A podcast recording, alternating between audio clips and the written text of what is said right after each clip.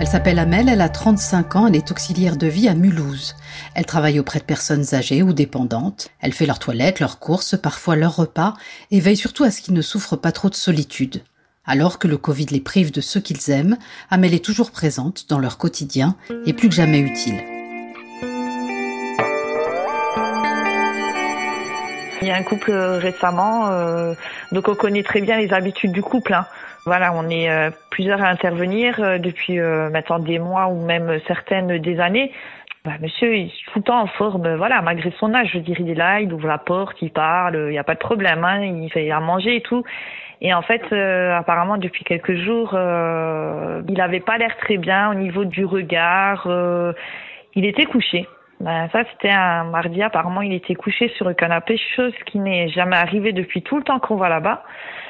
Et du coup, eh ben, on a appelé euh, le médecin, le médecin qui ne pouvait pas se déplacer.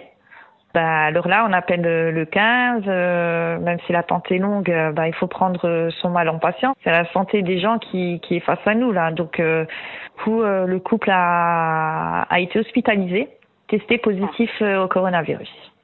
J'ai pris des nouvelles et apparemment l'état est stable. Mais je me suis dit, heureusement qu'il y a des personnes comme nous qui intervenons. Euh, ça nous est arrivé d'aller dans des interventions et on a trouvé euh, des gens qui avaient chuté ou euh, qui n'étaient pas bien et du coup on essaye de faire le nécessaire. Hein. Vous avez une personne qui se remet d'un AVC, qui a, a très bien récupéré, une personne qui est très bien entourée de sa famille et qui se retrouve sans voir aucun membre de sa famille.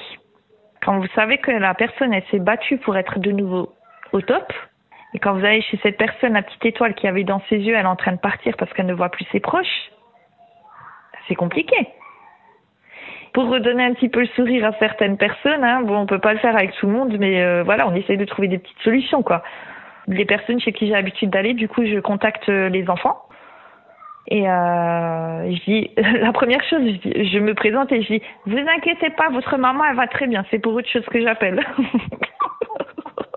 Parce que on commence pas par dire cette phrase, euh, là c'est pas bon. Il faut toujours le dire, hein, franchement. Donc après, voilà, moi ce que j'ai proposé à plusieurs familles, c'est, euh, ben, moi j'ai proposé euh, exceptionnellement, chose que je ne fais pas habituellement, de donner mon numéro personnel pour euh, faire des appels vidéo. Les personnes âgées qui ont plus de 80 ans, ils n'ont pas trop de smartphone en général. bah alors, ben, la dame là, c'était samedi, je me souviens. J'étais chez elle, j'ai dit, euh, on va appeler votre fille. Euh. Elle me dit, je vais la voir. Vous savez, hein, une personne qui a plus de 80 ans, c'est incroyable de voir. Euh... J'ai dit, oui, vous allez la voir. Et elle était, avant de voir sa fille, elle avait déjà un sourire que je n'avais pas vu depuis quelques jours. Hein.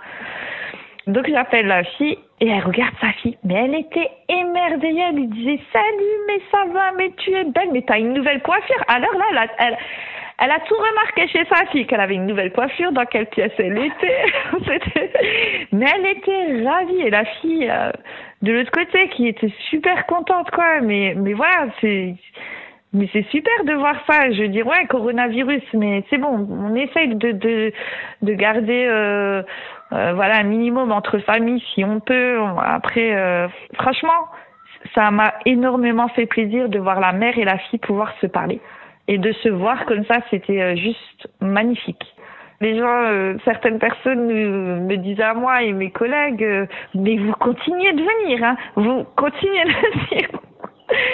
Par peur qu'on qu'on les laisse, quoi. Mais non, si après, voilà, les gens qui sont réellement dans le besoin, mais bien sûr, on continue, on continue d'intervenir. Hein.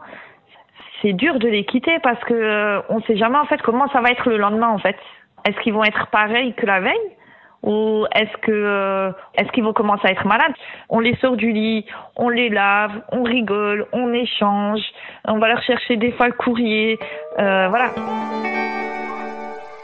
Pendant ces quelques instants, même nous, hein, je vous jure, c'est c'est vrai. Moi, des fois, quand je suis chez euh, les gens, ben j'oublie, j'oublie ce coronavirus. On l'oublie. On essaye de le faire oublier aux gens et en fait, on l'oublie nous-mêmes. Donc ça fait du bien.